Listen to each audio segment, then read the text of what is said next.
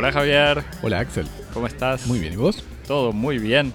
Bienvenidos a Cosmopodis, meditando la cultura del mundo de a un tema por semana, en vivo desde el Estudio 2 en el centro de París, reunidos hoy para hablar del gran suceso literario de la rentrée, Javier, el libro Yoga de Emmanuel Carrère.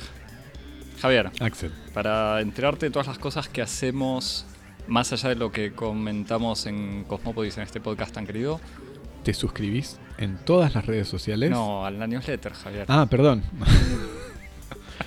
¿Te suscribís como yo a la newsletter de Cosmopodis? Eh, por si una vez cada 15 días no es suficiente para vos, Cosmopodis, tenemos la, la newsletter que es semanal. Y te podés suscribir en nuestra página de internet, en medium.com barra Cosmopodis. Donde el plan es comentar eh, las cosas que no llegamos a comentar o que queremos seguir comentando por afuera del podcast. Exactamente. Y obviamente para escucharnos, Ahí sí te suscribís en las redes sociales, en todos lados, en Twitter, en Instagram, y nos seguís en SoundCloud, en Spotify, en TuneIn, en Apple Podcast, en todas tus aplicaciones y plataformas de podcasting de preferencias. Y sobre todo nos pones cinco estrellas, nos evaluás y nos compartís con tus mejores amigos. Javier, Axel, la rentrée littéraire, el, el regreso a clases de septiembre, el se acompaña en el Francia, comienzo de la temporada. se acompaña con el momento en donde todos los, eh, todas las editoriales deciden sacar sus blockbusters. Los grandes libros que van a ser leídos en septiembre, octubre, que van a tener la temporada de premios en noviembre Exactamente. y que van a ser regalados en Navidad en diciembre. Digamos, esa es la cronología del mercado eh, literario francés. El gran, no sé si el más esperado, pero un libro esperado de, de Hubo varios, este pero- mes de septiembre fue el último libro de Manuel Carrère, Yoga o Yoga. Yoga, sí, que fue, como vos decías, publicada en septiembre y es la última novela de Manuel Carrère. ¿Novela, Javier? Novela, sí, signos de interrogación. Es un volumen que continúa la serie de obras autobiográficas que ha escrito Emmanuel Carrère y que es la inspiración que conduce su obra desde los años 2000. Eh, es un proyecto que, autobiográfico que comienza con la- el libro Una novela rusa, publicado en 2007, donde se dedica a explorar su relación con un oscuro secreto familiar, que sería la muerte de, de su abuelo por parte materna, un aristócrata ruso en el exilio, que habría sido ejecutado durante la Segunda Guerra Mundial por colaboracionista. Continúa este proyecto autobiográfico con De vidas ajenas, publicado en Francia en 2009, donde los problemas personales del autor se confrontan y ponen en perspectiva frente al drama del mundo, cuando durante unas vacaciones, eh, durante unas vacaciones vive el tsunami de 2004 con su familia en Sri Lanka, y luego con eh, la publicación de El Reino, publicado en francés en 2014, que es un relato en el que combina la crónica de su experiencia como católico practicante, sobre todo en unos, en unos años en donde la, el- el- la religión funcionó como una especie de, refugio eh, para lidiar con problemas de depresión que seguramente se van a prolongar en yoga. Y como decía, combina la crónica de su experiencia como católico practicante con una investigación sobre la historia del, del cristianismo temprano, y que es una obra por la que recibió el premio literario del diario Le Monde. Seis años transcurren entre la publicación del Reino y la aparición de Yoga. Esos seis años son eh, la materia de esta última obra que comienza, como su título anticipa, como un relato de su tentativa de escribir un libro sobre el yoga, que es una práctica que ha cultivado a lo largo de toda su vida. Sin embargo, un episodio interrumpe brutalmente este proyecto de libro. Tras una crisis, Carrère es internado en el Hospital Psiquiátrico de París, el Hospital Santan, donde va a ser tratado con una terapia de electroshocks y luego va a ser diagnosticado con un cuadro de bipolaridad de tipo 2.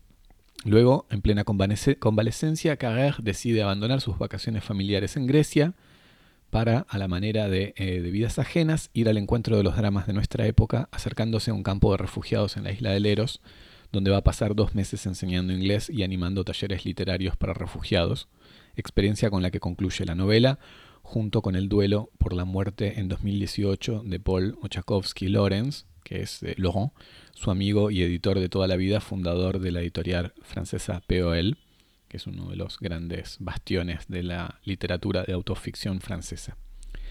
Y editorial que lo publica. Y es eh, la editorial que lo publica, que publica prácticamente todos sus libros.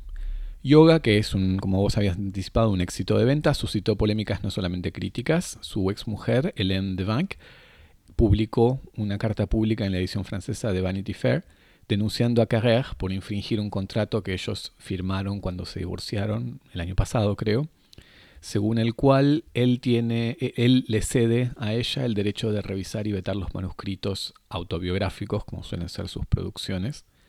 Eh, los escritos, eh, manuscritos autobiográficos de su ex marido.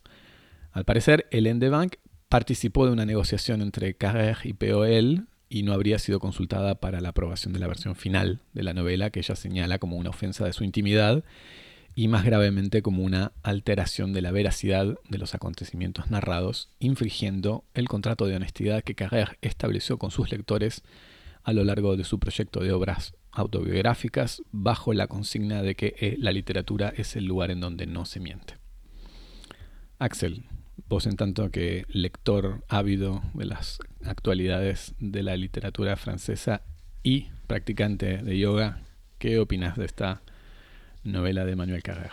Cuando estábamos incluso preparando el regreso de la nueva temporada de Cosmopodis y vi que salía este libro antes de leerlo, ya te dije, Javier, acá tenemos tema eh, quizás para regresar. Obviamente a mí me interesaba porque me gusta Carrer. No lo, nunca lo comentamos, pero habíamos recomendado, me parece ya de, hablando de Rusia en general, el reflejo es decir, bueno, hay que leer una novela rusa y o Limonov, eh, dos textos de Carrer que hablan de su relación con, con, Rusia, marcada justamente por este, por su madre, que es una historiadora absolutamente reaccionaria y especialista de Rusia, y su abuelo, este personaje que él revela contra eh, la voluntad de su madre, su probable colaboración con, los nazis. Y en estos libros, Carrer siempre tiene el, talento de mezclar, como vos decís, relato autobiográfico, su vida personal y en general privada, incluyendo de vuelta este secreto de familia o incluso su relación con su pareja de, la época de, de, una novela rusa en general muchos detalles íntimos, con otros temas más alejados. Y lo hace siempre con un talento, eh, con el talento del chef que sabe mezclar dos platos o dos ingredientes inesperados y te da un, producto eh, sorprendente y satisfactorio. No, esperaba que fuese un libro solamente sobre yoga y en realidad eso no es, que sea o no sea sobre yoga, no es el problema. Eh, es un libro que leí que a mí me gustó porque habla por así decirlo, en todo el primer capítulo sobre yoga y Carrer para, para seguir en esta eh, eh, decir que el podcast es el lugar en donde no se miente. eh, y Carrer, apología de Carrer, por lo que ya anticipo. Sí, sí. Eh, Carrer practica, además de yoga, practica Tai Chi, que es otra práctica con la que yo no tuve un contacto lejano, pero que también me interesa, y practica yoga Iyengar, que es una, un tipo de práctica de yoga, que es el mismo que hago yo, y que eh, no lo dice él exactamente, pero la gente que practica Iyengar tiende a mirar al resto de la gente que hace yoga eh, como gente que hace yoga malo y para Instagram. Eh, el, yoga Iyengar tiene cierta... Inauténtico. No, no, no, no es una cuestión de, autenticidad, sino del por qué. Como el mm. yoga Iyengar tiene una cuestión del rigor en las posturas, es un yoga poco dinámico, donde lo que importa es casi es el, milímetro de músculo que uno logra reconocer y posicionar bien. Es un yoga muy metódico y poco espectacular. En el libro tiene un par de comentarios sobre el yoga que obviamente alguien que conoce y sobre todo conoce el, contexto francés, él habla de gente que uno puede haber escuchado en, clases, pues es un yoga bastante reciente, sobre todo en Francia. Pero bueno, todo eso es muy anecdótico. El libro es un libro especial, es un libro irregular, por decirlo de una manera medio generosa. Es un libro que da la sensación que está hecho, atravesado por una crisis, que él comenta en el libro, pero, para decirlo ahora de una manera, la crisis se ve no tanto en el capítulo sobre la crisis, sino en el resultado final del libro. Digamos, y esta crisis es este pasaje, eh, esta crisis eh, psiquiátrica en donde Carrer pasa eh, varias semanas o, más. Que es un poco tu hipótesis, para, si me permitís como formularla de modo muy claro, como que es menos un libro, una novela sobre el trauma que la evidencia del trauma. El libro que está fragmentado y atravesado por registros muy irregulares y como calidades de factura, siendo que, entre paréntesis, aunque eh, siempre habla, o sea, hable de temas íntimos, es en, cierto sentido un escritor muy clásico, eh, que es un estilista eh, y, que, y que tiene como... pertenece a esta tradición, si se quiere, típicamente francesa, en donde un escritor es por sobre todas las cosas una pluma. Yoga es un libro que está como escrito con los pies, este, y no por utilizar una metáfora este, yoguística. otro practicante de yoga, Yengar, era mm, eh, Menuhin, el violinista y director de orquesta, y un momento importante de la historia del yoga y de la música clásica contemporánea es para el centenario, me parece, de la Orquesta Sinfónica de Berlín. Dirigió, no recuerdo qué pieza, en eh, la posición de Shan, o sea, sobre su cabeza. Te lo comento, era la anécdota que tenía guardada. No sé si serán como sus grandes episodios como, como director, no creo que. Pero en cualquier caso es un libro que está eh, deliberadamente mal escrito, o mejor dicho, no hay ningún intento para borrar eh, este carácter así provisorio y desprolijo de su factura, lo cual es muy notable en un escritor que se caracteriza por la transparencia y, la y el carácter así diáfano y límpido de su estilo. Y entonces vos un poco, tu, hipótesis desde el comienzo, cuando yo un poco protestaba por, por, el, por, por, lo irregular y lo, y lo desprolijo del libro, vos me decías como, bueno, pero hay que leerlo como un testimonio precisamente del trauma del que da cuenta. Si no se habla del trauma, el libro es lo que quedó del trauma. ¿no? Incluso te diría que el último capítulo sobre la muerte de su editor, y que ahora no recuerdo si él lo comenta al principio o al final del libro, pero dice, este va a ser el primer libro que yo publique que no haya sido leído por Paul. Lo dice al principio y al final. Claro, lo repite porque este libro tiene ese tipo de repeticiones eh, y otras más.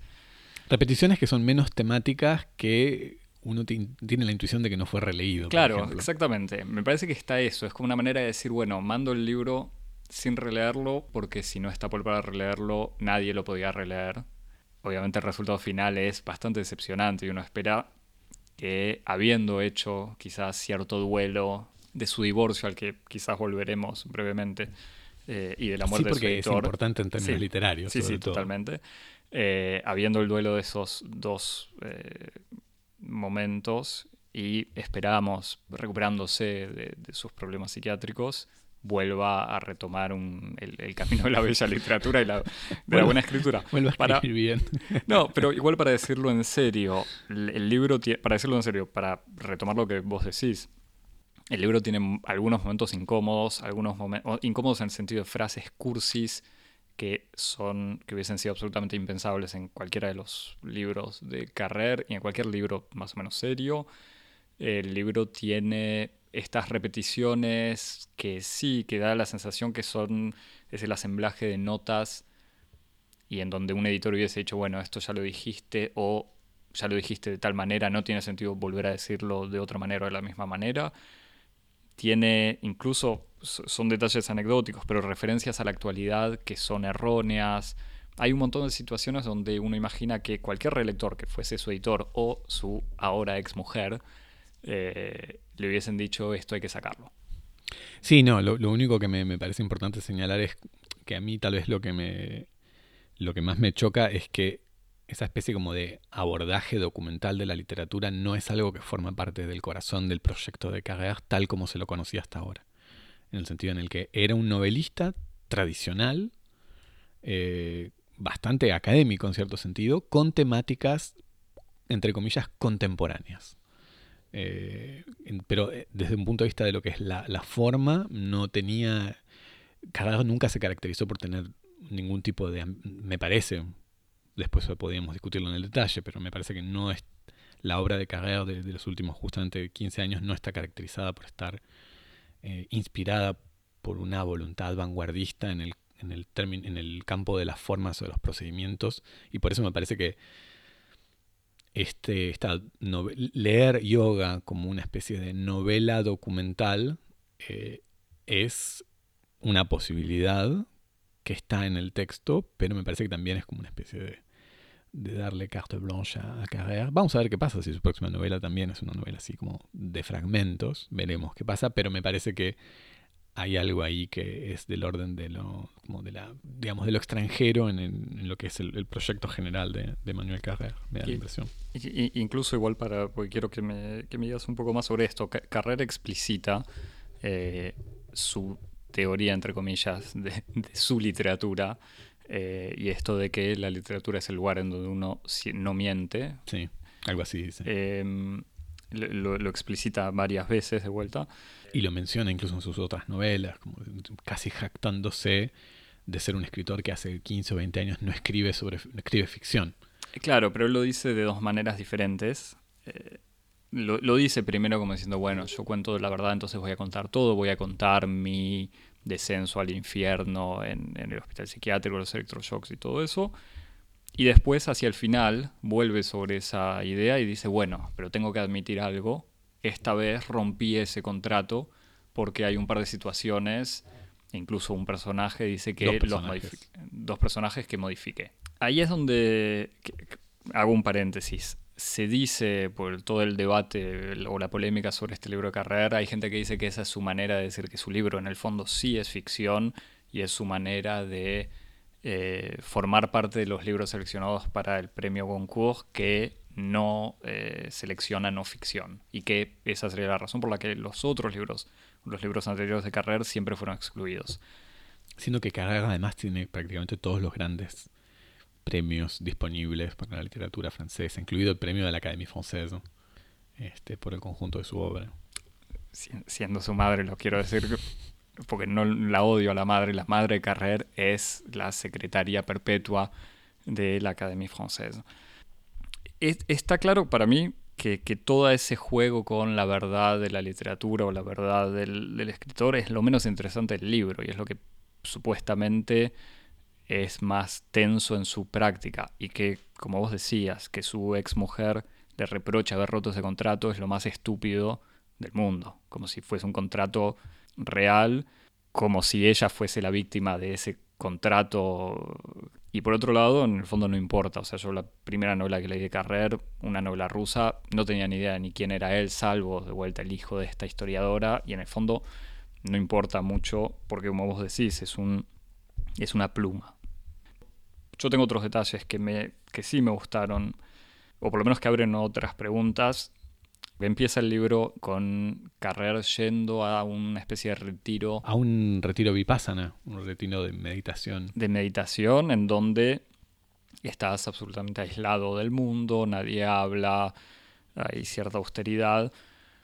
Y obviamente entre las cosas que no se pueden hacer es tener un teléfono, tener una computadora o tener un carnet en donde tomar notas. Entonces Carrer cuenta que había entrado a ese lugar sabiendo que quería escribir un libro sobre yoga, pero sin saber si lo podía hacer en ese momento. Entonces hay como una especie de tensión entre traicionar su retiro eh, de meditación o ser un escritor. Cuento o, hago una especie de spoiler poco interesante, pero hacia el final del libro él explica que en realidad como tuvo que interrumpir su primer, eh, su primer retiro por cuestiones que nada tienen que ver con su situación psiquiátrica, eh, ni con la, presión que hay de alguna manera en ese lugar. Él cuenta que volvió a hacer el retiro y que ya la segunda vez decidió llevar un anotador y eh, romper de alguna manera el pacto con, con, la gente de ese lugar para poder escribir sobre yoga. A la manera de un periodista, de alguna manera, o sea, diciendo a la mañana medita y piensa y a la noche escribe lo que vio. Em, en todo ese tema del, de cómo escribir, me parece que la, pregunta no es tanto cuál es la diferencia entre la literatura de carrera y eh, el periodismo, que quizás cómo hacer, él lo compara con meditar, tratar de meditar eh, y respirar, pensando en su respiración pero sin modificarla. Entonces, me parece que es, él, él, lo dice explícitamente, cómo escribir sin modificar la realidad, pero me parece que la, verdadera pregunta no es tanto cómo escribir y describir la realidad sin modificarla, sino cómo vivir sabiendo que vas a escribirla. Y ahí es donde está la crisis de carrera en algún momento, o sea, cómo no deformar O sea, no como deformar la, la realidad cuando uno escribe, sino como no deformar la vida cuando uno la vive pensando en escribirla. Sí, que me parece que es un poco la, la, la tensión, en ciertos sentidos uno podría decir productiva y también uno podría argumentar improductiva, que está como en el centro del, del programa de Carrère. Me parece que uno puede leer yoga y me parece en parte lo más interesante de las primeras páginas, eh, que es justamente esta especie de bosquejo de libros sobre el yoga que Carrère presenta al principio de la novela. Lo más interesante es esa especie como de reflexión sobre si es posible escribir sobre el yoga. ¿no? Es como que, y en ese sentido, él se, no, es sino la, nueva iteración de una larga tradición, sobre todo en la literatura de Occidente, de preguntarse si es posible como hacer una literatura o hacer un discurso de la experiencia mística en el fondo, ¿no? Como que es una, como una gran sesión que hay, una gran separación que, se ve, por ejemplo, en El Reino también, el libro sobre el cristianismo. Eh, y en, ese sentido es como cómo escribir sobre esos como espacios de la experiencia en donde la experiencia está más cerca de la verdad, en su forma más desnuda y más absoluta, como puede ser la experiencia espiritual, la experiencia mística u otras formas de experiencia, pero cualquier literatura que tenga una especie de relación con lo místico se pregunta sobre cuál es la relación posible que existe entre la, la literatura, el lenguaje, la formalización y esas formas más altas de la, de la experiencia de la verdad siendo que obviamente la hipótesis subyacente es que escribir, formalizar, representar esa experiencia es en el fondo naturalizarla y por lo tanto destruirla. Denaturalizarla o naturalizarla. Desnaturalizarla, desnaturalizar la experiencia, ¿no? Entonces es como, ahí hay una especie como de, de, de impas, como de callejón sin salida, en el que, bueno, como todos imaginamos, quien gana eh, no es la experiencia, sino la literatura, en el fondo, ¿no? Como que, a ver, como vos decís, en el fondo es, es termina escribiendo libros. Pero por eso digo que por una parte es productivo, porque bueno, toda su obra está construida alrededor de la posibilidad de escribir sobre su vida, pero al mismo tiempo me parece que es improductiva porque es una especie como de literatura desdichada, eh, en el sentido en el que siempre e-, está... Este libro, No, este libro es la prueba más capital, pero toda su literatura en el fondo está como habitada por una especie de agujero negro que es... Eh, la literatura es como una especie de remedio ante no poder vivir. Y es un remedio que es deficitario. Lo que es, la verdad de la experiencia está fuera de la literatura. Y me parece que hay como ahí una especie de corazón desdichado del, proyecto que va incluso en contra de, del, modo más elegante y, en cierto sentido honroso para la literatura y la vocación artística, que es el modo en que, por ejemplo, Proust resuelve el problema entre literatura y vida, diciendo como, bueno, en el fondo no existen los momentos más bellos que los momentos que se pasan en, la experiencia del arte o de la literatura. Y entonces no, resuelve, no necesita resolver esa especie de, de, tensión que sería irreconciliable entre lo verdadero, que sería la experiencia de la vida, y lo falso, que sería la literatura. Me parece que hay algo ahí que es como una especie de, corazón desdichado de la literatura que enferma a la literatura de Carrère y en ese sentido la la atrapa en una especie como de, tono así un poco melancólico y un poco eh, de, de, autoconmiseración, que me parece que después hay otras cosas que podemos charlar sobre este tono de autoconmiseración. Cuando, cuando hablabas del, de este tema del misticismo, de esta literatura sobre la, espiritualidad, me parece que toca más al capítulo sobre el, hospital psiquiátrico que al capítulo sobre yoga. Y ahí de vuelta estoy de acuerdo con vos y esta idea. Ese capítulo no logra, incluso Carrer lo dice de alguna manera, pero no, logra transmitir la desesperación que supuestamente él dice que vivió. Bueno, después ahí hay dos cosas. Uno es que aparentemente, y aquí es donde entramos un poco en la, zona de chusmerío, pero que el chusmerío tiene alguna relevancia literaria, aparentemente el desencadenamiento de la crisis de Carrer tiene que ver con su crisis matrimonial y estos fueron los segmentos que luego de la negociación con su exmujer fueron suprimidos de la novela. Entonces la novela de repente, como vos, como vos anunciabas, pasa a ser una novela un poco sobre el yoga y sobre, después sobre el modo en que él vivió los, los, los, atentados de Charlie Hebdo y de repente él está sufriendo una crisis de depresión y va a un hospital psiquiátrico y uno no entiende qué pasa en el medio. Y en el medio es entre otras cosas, al parecer, la crisis terminal de su relación con su mujer y, el, la, la, estadía en el hospital psiquiátrico, en donde parece que intervinieron una serie de ediciones muy importantes que dejaron al manuscrito bastante mutilado. Sí, sí, sí, para... Entonces, Lo, que vos decís de que de repente no entendemos muy bien qué pasa, en, por ejemplo, en, su internación en el Hospital Santán, uno puede decir, ah, bueno, no podemos saberlo porque es una experiencia del orden de lo irrepresentable y por lo tanto tiene que estar, tiene que estar eh, aludido de un modo no explícito, pero después conociendo un poco también la historia de la producción del libro, uno dice, bueno, tal vez justamente fueron decisiones un poco más contingentes que excluyeron a esos, esas partes del formato final del manuscrito. Sí, igualmente yo donde digo que me parece que no es, ese capítulo no termina siendo eh, no te digo la explosión de lágrimas que uno esperaría o algo así, pero digo, no, no es un capítulo que, por lo menos a mí, que toque eh, de manera ni profunda ni cercana. No es porque él no lo diga, no diga explícitamente eh, ese sufrimiento. Igual sí entiendo que falta quizás la razón o, el origen, no me acuerdo cómo lo dice exactamente, pero es algo así como tuve una crisis psicóptica, me internaron, parece, según dice él, parece que le gritaba a los médicos que me eutanasiaran, pero no me acuerdo nada más. Hay, como hay un montón de cosas de las que no me acuerdo. Para aclarar un poco, el, el libro consta de cinco capítulos. El primero sobre yoga, el segundo es sobre los atentados de Charlie Hebdo y en realidad sobre la relación que él tenía con uno, una de las víctimas y con la mujer de, de esta víctima. El tercer capítulo es sobre su crisis y ahí es donde está la elipsis eh, particular. El cuarto capítulo es él eh, yendo a la isla de Leros y el último capítulo es el capítulo final sobre algunos recuerdos sobre su, editor. Así como en otras novelas, Carrer tenía esto, como yo decía al principio, esta manera de juntar temas que parecen desconectados y conectarlos. Acá sí hace agua por todos lados. Sí, después hay, hay otra cosa que no, no sé, que, que, es algo en lo que estaba pensando y no sé cómo lo, ves vos, y que tiene que ver como con, los, límites de, esta especie como de literatura confesional o de un cierto tono confesional en, la literatura este, y, y en, el, en, el, en el tipo de, de compromisos que adquiere un escritor cuando se propone no mentir como, como la máxima de, de, su, de su proyecto literario.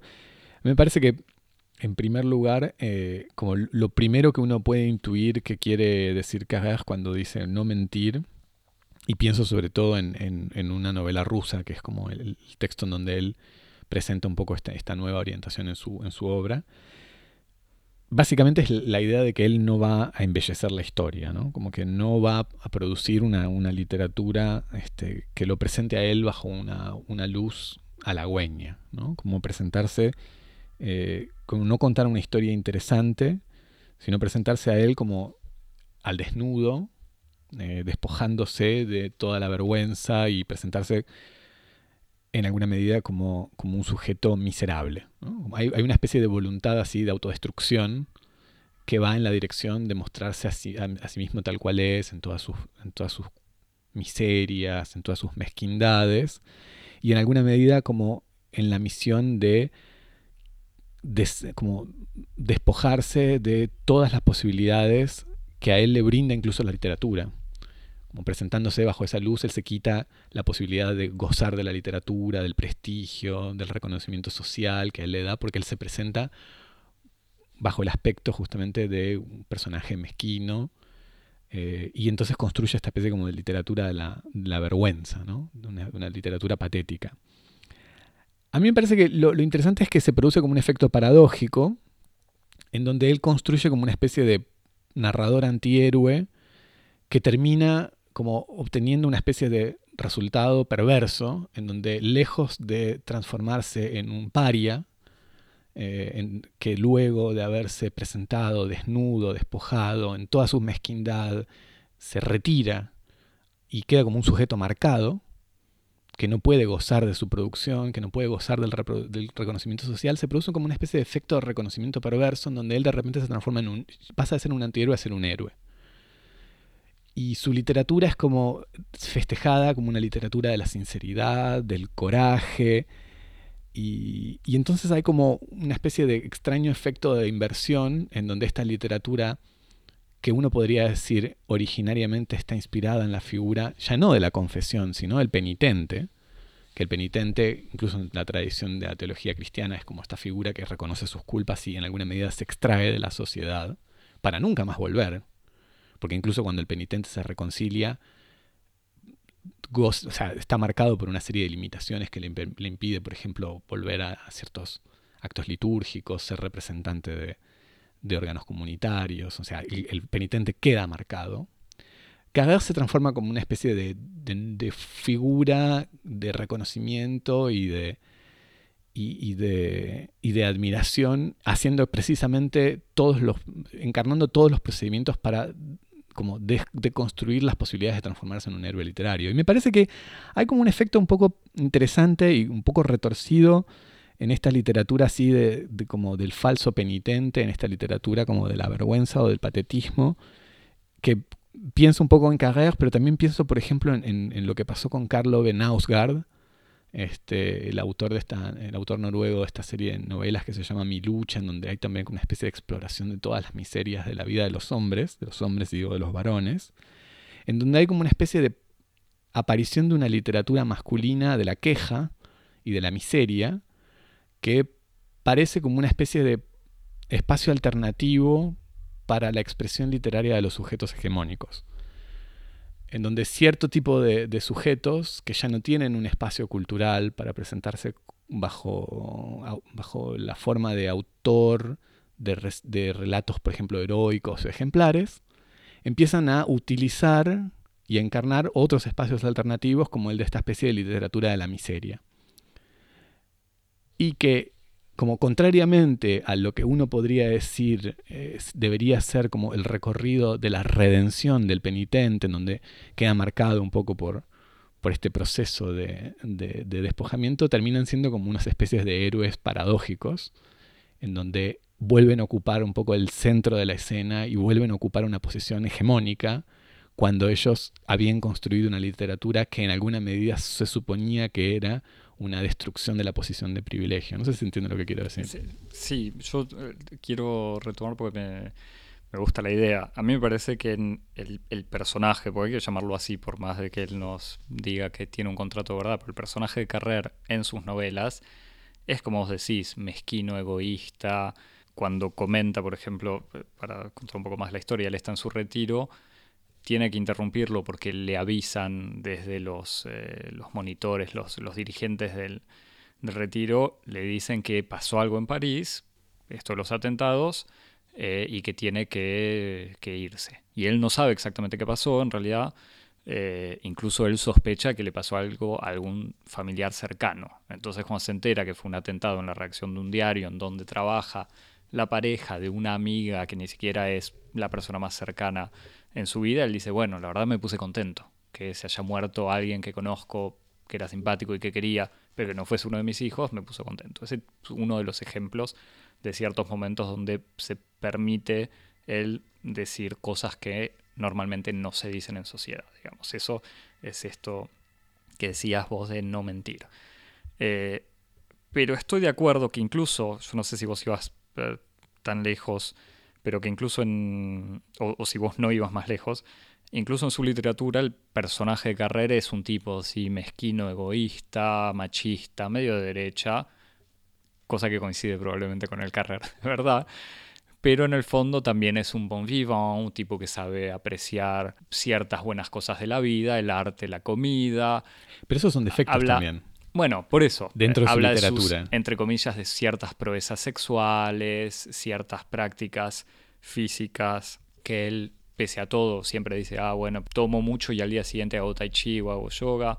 Él lo presenta como con algo de culpa, pero se puede discutir cuán, eh, cuánto, cuán autocrítico o cuán mal se presenta a él mismo porque en el fondo no deja de ser una especie de figura romántica, de, sí, de poeta triste y con excesos, digamos. Por otro lado, ahora en donde vos decís, esa figura termina siendo... Sí, pero no es una... Disculpame, pero justamente me parece que ahí es como la, diferencia como entre el, romanticismo y, el moralismo de la falsa literatura de penitente. No hay un horizonte de autodestrucción real en Carrère, nunca. Bueno, claro, ahí, es donde voy, que además el resultado ahora, y esto es saliendo de, su libro y, yendo a la recepción, en general todas las notas o en los debates sobre los comentarios sobre esta obra, mucha gente dice, pobre Carrer, cómo sufrió, nos abre su corazón, nos cuenta su, situación más eh, triste y dolorosa con este paso por, por el hospital. Y ahí sí se lo está poniendo una especie, incluso dice, ah, bueno, ahora no sé si ahora merece un premio por esto, pero como que se lo ubica en, en un lugar de reconocimiento. Ahora no sé si vos decías que la figura del héroe es una figura en su literatura incluso o por afuera. No, ni siquiera es un juicio eh, moral de su literatura. Me parece que su literatura produce un cierto apetito en un un universo de lectores que forman parte o que participan de una subjetividad hegemónica y que encuentran en su, literatura la posibilidad de una identificación y de una purga de culpas que ellos mismos sienten.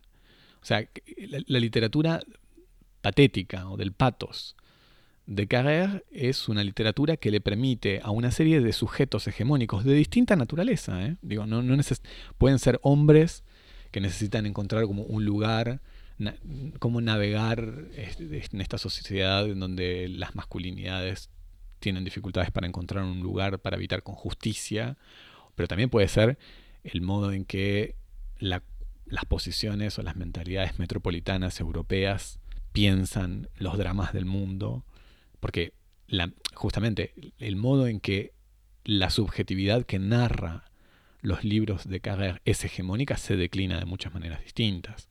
Él es un hombre, él es un europeo que mira los dramas del mundo de un cierto modo, en de vidas ajenas esto está presente. En una novela rusa también está presente, porque él mira a Rusia como con el afecto y el amor de algo que le es muy propio, porque le viene por su sangre y su historia familiar, pero al mismo tiempo lo mira como con la especie de extrañeza con la que un francés mira a Rusia como una especie de teatro de la barbarie. Y aquí en, yoga también está como esta mirada primero con lo asiático, como algo exótico, algo irreductible, algo que va a estar siempre a distancia, como es las prácticas eh, relacionadas con el yoga o con el zen o todo eso, pero también se ve en la, en la, parte donde él discute la crisis, discute, analiza, comenta, da testimonio de la crisis de refugiados, o sea, los, distintos parámetros que hacen que la subjetividad que narra las obras de Carrère sea una subjetividad entre comillas hegemónica se puede declinar de muchas maneras. Él es también indiscutiblemente y en ese sentido no siempre se, presenta a sí mismo como un burgués que no tiene ningún problema de dinero, que hace lo que quiere cuando quiere, etc. Y me parece que hay algo en, ese, en el modo en que esta, esta, este proyecto literario se ofrece como una especie de ejercicio de la purga de todas esas culpas que satisface un deseo de cierto universo de lectores eh, hegemónicos que participan de los mismos dilemas morales. Y entonces en ese sentido me parece como muy interesante pensar el Emmanuel Carrère tal como es leído en la Sociedad de las Letras francesa, en donde hay una gran parte de, del mundo de la sociedad letrada, del mundo de lectores parisinos que participa de estos mismos parámetros eh, que Carrère, con el hecho de que Carré es al mismo tiempo como una especie de uno de los autores más leídos de Francia en todo el mundo, más traducidos y que también como conecta con lectores que tienen otras, otros parámetros. Entonces me parece que ahí hay algo interesante para pensar y que me parece que también se conecta con lo de Carlo Benausgard, que, o sea, cómo demonios se explica que un autor que escribe en una lengua como el noruego, que es una lengua absolutamente minoritaria, de repente su novela autobiográfica de como cinco tomos y dos mil páginas encuentre eh, un, lectorado tan transversal y tan amplio como para transformarse como en el gran acontecimiento literario de una época. Uno puede decir sí, porque es como una actualización del proyecto prustiano, sí, puede ser, pero también hay otra cosa, y que me parece que tiene que ver como con la irrupción de, de estas obras literarias en un contexto en donde tal vez lo único que vemos aparecer y discutirse incluso en gran medida como, ah, sí, la literatura contemporánea es una literatura de disidencias, de minorías, eh, de personas que están dando cuenta de experiencias que son consideradas como opresivas o marginales, al mismo tiempo también ves estos grandes, grandes fenómenos eh, editoriales y de lectura en donde de repente estos esta literatura de la penitencia masculina encuentra como un eco muy profundo. Entonces la, pregunta que yo me hago es esa. Es como, ¿quién está, o sea, la, qué, música está tocando que solicita tantos oídos? Y me parece que es algo que va mucho más allá de la mera disquisición de si Carrer dice o no la verdad. Me gusta, me dejaste sin palabras. No sé si me estás acusando de fascista, porque me gustó el libro. No, igual, sí, está, claro lo que quiero. O no, no, no, es que, está.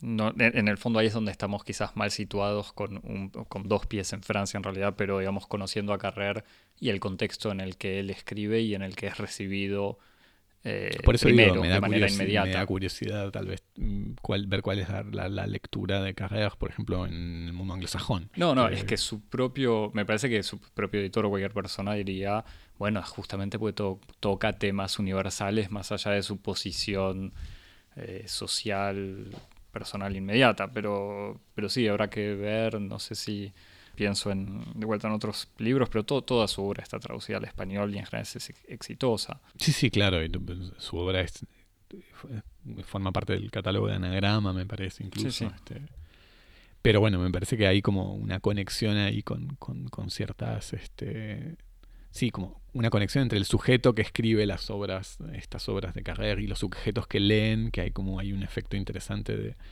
identificación, me parece. Pero igual en el fondo me parece que también es eso, es que el, sujeto, la gente que lea Carrer sin conocer el detalle del contexto de producción y de recepción inmediata, lo lee como literatura, sin preocuparse por ese contrato de verdad por eso que no le importa a nadie. Por eso insisto en que lo que importa es el tipo de sujeto que escribe la obra y no Emmanuel Carrère si está diciendo no la verdad. el tipo de experiencia del cual estos libros son vectores, hmm. independientemente de su veracidad, es un tipo de experiencia, y cuando digo experiencia no digo solamente los contenidos, sino las, cosas que hace, sino cómo juzga el mundo, cómo se posiciona a sí mismo con respecto a sus privilegios, cómo vive, cómo vive y se representa a sí mismo su propia mezquindad, su propia cobardía. O sea, todos esos elementos son los elementos que construyen la subjetividad que narra estos libros, ya no la persona de Manuel Carrère, que mm. poco importa. Y me parece que ahí hay como una especie de, de conexión muy fuerte entre esas, esa subjetividad que, está en el, libro de Carrère y que está incluso en yoga. Y en ese sentido, yo iría en tu dirección para decir que yoga es plenamente un libro de Manuel Carrère. No en el sentido literario, no en el sentido de definir la obra de Carrère como un conjunto de rasgos estilísticos, en cuyo caso yoga no sería una obra de carrera, sino como una obra construida por un tipo de subjetividad. Y en ese, en ese sentido, yoga es 100%, y tal vez como la novela más de Carrer de todas las otras, en donde Carrer como se, se, desnuda, se desnuda o se desapega como de las frivolidades estilísticas para presentar como la subjetividad tal cual este, estaba en algún sentido decorada por todos los ropajes de la literatura. Y el hecho de que conecte aún bajo esas formas, en alguna medida va en la dirección de la hipótesis según la cual los lectores no estaban ahí por el estilo, no estaban ahí por el gran estilo, la gran pluma, sino que estaban por otra cosa. Sí, me, gusta, me gusta lo que decís, aunque es como una acusación más fuerte. pero, pero yo quiero eh, decir eh, dos temas más me parece que cuando, cuando yo la estaba leyendo. hincha. Yo lo banco pues soy hincha de. En cualquier, en cualquier cancha. A, mí me gusta que él mismo haya maltratado a su madre en, una novela rusa. Eso ya me generó mucha simpatía. Eh, no vamos a hacer análisis psicoanalíticos de lo que implica esa frase. No.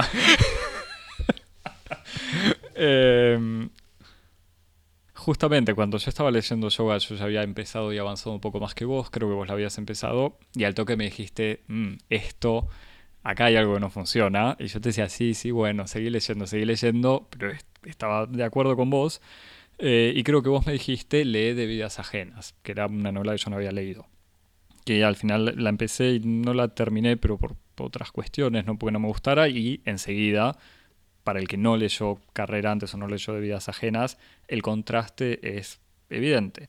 Y a mí me da la sensación, creo incluso antes de agarrar de vidas ajenas, que el problema es que Carrer escribe mejor cuando habla de otra gente más que cuando habla del mismo. Y en los capítulos sobre la isla de Leros y, los refugiados son interesantes, no, no pegan en la novela, me parece, y no pegan tampoco, son interesantes, pero terminan siendo poco convincentes con el uso que le da él en la novela, que viene a ser justamente alguna especie de distancia rara con su propia experiencia. Pero quizás que ahí está también su talento. Aunque él hable siempre en primera persona, me parece que lo mejor de él sale cuando habla de otros personajes más que del mismo. Así que quizás es eh, por ahí en donde también Yoga falla mucho, es donde su presencia, no como observador, sino como observador de sí mismo, está más presente. Y eso quizás es el, problema. Pero, pero me gusta tu pista de, de, por qué nos gusta o por qué, le, por qué gusta Carrer más allá de, su estilo. Pero igual, volveré, volvemos, hay que ver qué gustó. me parece que el microcosmos literario burgués parisino de los premios del Goncourt que se lo den o no y ahora con todo este tema de la mujer el divorcio, es un microcosmo extremadamente poderoso en el mundo cultural o sea no es como marginal no no en el mundo cultural francés y que después habrá que ver que, marca editoriales, pues, pues las editoriales españolas van a retomar lo que tuvo éxito y fue premiado acá, y otras editoriales en el resto del mundo van a hacer lo mismo, eh, o van a traducir obviamente algo que ya viene con chapa, eh, y habrá que ver cómo es recibido el libro. Veremos, queda abierta. Me, gusta tu teoría. No sé si, si, si querés recomendar algo de Carlove para si tengo que empezar. Y hay que leer La muerte de un padre, que es el primer volumen y es el único que yo leí, para ser honesto. Eh, eso. No, yo voy a recomendar otra cosa mucho mejor, algo que siempre es bueno leer. No, pensando en esta cuestión justamente de la confesión y de la penitencia, hay que, hay que volver a leer un libro que nosotros comentamos acá en, en, el, en el podcast, que es Las confesiones de la carne de Foucault eh, en donde hay unos pasajes muy lindos y muy interesantes sobre la construcción de la, de la institución de la penitencia, como un procedimiento para expiar el pecado luego de haber pasado por la primera penitencia fundamental, la limpieza del pecado, que es el bautismo. Como en cierto sentido, eh, en, el, en, el, temprano cristianismo fue importante inventar como una segunda institución después de la limpieza del pecado original, eh, en donde una iglesia cada vez más amplia y una iglesia formada no solamente por perfectos necesitaba de otro instrumento para expiar culpas. Y entonces surge la institución de la penitencia. Y eh, Foucault hace un análisis muy interesante en los textos de la patrística sobre cuáles son las características, las posibilidades y las limitaciones eh, de esta creación de un nuevo procedimiento de, como de purificación o de purga moral que sería la, la penitencia. Así que interesante para, leer pensando en estos autores que son tan eh, cristianos en su, en su inspiración, pero que pasan por alto algunos de los rigores de las instituciones sobre las cuales se basa y se funda la iglesia. Y yo voy a hacer como, como Carrer que habla de sus libros, en, sus nuevos libros, comenta libros antiguos. Yo voy a recomendar nuestro episodio sobre Foucault primero. Y después... Porque todo bien, Javier, con leer eh, la historia de la sexualidad, volumen 4, pero más fácil escucharte a vos mismo hablando de ese libro. Eh, o el episodio sobre POL, eh, que recién busqué y no, no encontré, no recuerdo el número, me parece que era el final de la primera temporada eh, sobre su película Editor o algo así. Era, me parece, una película que hizo Paul Ochakowski Laurence, justo antes de morir.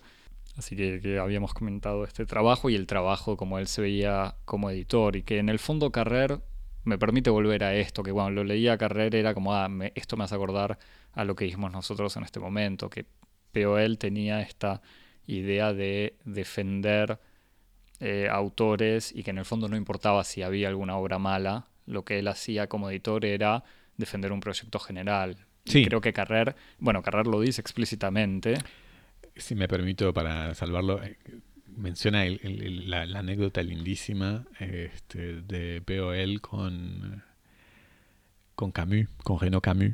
Sí. Eh, Renaud Camus, no Albert Camus. Renaud Camus es un autor neofascista, se puede decir, de alguna manera es el, el autor de la teoría del gran reemplazo. Es un autor de culto de la literatura gay de los años 70 y 80. Que, convertido hoy en día en una figura intelectual de la extrema derecha. Que luego en los años 90 tuvo como un viraje que le, obtuvo una mucho mayor notoriedad, que fue la de ser el autor de la teoría del reemplazo, que es como una especie de marco ideológico del pensamiento fascista, racista, supremacista blanco europeo. Lo primero, el hecho de haber sido como esta especie de, de pluma este, de la literatura mm, gay underground fue lo que lo llevó a formar parte como del, de uno ser uno de los pilares de los, del catálogo de POL en donde él publicaba su diario, en donde él escribía sus experiencias y sus aventuras todos los años o cada tanto y que son como 30 tomos, que además el mismo Carrera decía como que hubo un momento donde ya no funcionaba, nadie lo compraba, pero POL los editaba con un, con un cuidado y con un celo absoluto y cuenta la anécdota que en el libro, es una anécdota muy linda para demostrar hasta qué punto POL estaba absolutamente comprometido con, sus autores y con la singularidad de su trabajo, que POL le editaba todos los libros a Camus y que Camus que se había ido se fue a vivir a Algers o en una región rural castillo en Francia. exactamente un antiguo un castillo rodeado de otros castillos y para congraciarse con sus vecinos Camus habría no habría no publicó una especie de pequeño pasquín de historia regional en la de una editorial vecinal, digamos, y que fue el primero y el único libro de Camus no publicado en POL que le valió un ataque de, ira y de furia a POL, no solamente por el hecho de haber traicionado la relación de exclusividad que la casa tenía con la obra de Camus, sino porque él consideraba que ese libro, que además lleva un título de literatura provincial a más no poder, que ahora no recuerdo, era, según POL, su libro más hermoso y el único que, que habría que salvar de las llamas de la destrucción de todos los libros del mundo. Este, así que bueno, hay unas páginas muy lindas sobre, sobre POL como editor en el final de, Yoga. Eh, recomendamos entonces Foucault, Carrer, una novela rusa o de vidas ajenas, o El Reino si querés, aunque yo no leí. Los episodios de Cosmos sobre POL y sobre Foucault y cualquier otra cosa nos dicen por mail a Cosmopolis. Está el pasante atendiendo la oficina en la semana en la que nosotros no venimos al estudio. Eso, cosmopolis.gmail.com, Twitter, Instagram, arroba cosmopolis. El pasante está confinado en el estudio, ¿no? Eh... Como, no queríamos que hiciera el viaje de vuelta a su casa, dijimos que se quede directamente acá. Además, nos cuida las cosas. Eso, Javier, cualquier cosa. Nos siguen, nos escriben y nos vemos dentro de dos semanas. ¿Para algo más pochoclero? quizás, quizás, quizás yo no quiero, no quiero avanzar, pero quizás vamos a volver a hacer el próximo episodio muchas veces. Ya veremos. Hasta dentro de dos semanas. Chau. Chau.